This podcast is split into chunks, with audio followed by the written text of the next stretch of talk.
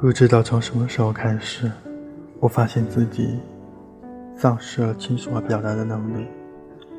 在人群里，神情总是冷漠有礼。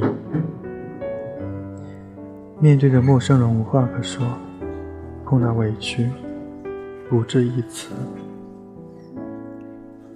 面对离别，不会挽留，从不抱怨，也从不解释。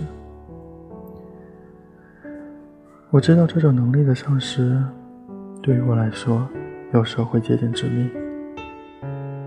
有时候觉得感情很像一个包裹，背在身上，背了那么多年，却找不到一个人可以把它卸下来，可以等待一个合适的时间，还有好的地点，把这个包裹交给一个合适的人。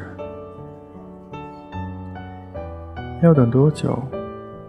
不知道，可以一边走一边等，不要停在一个地方等，而且找到那个人的时候，要让他感觉到这份赠予的珍贵，要让他知道你不是随便给的。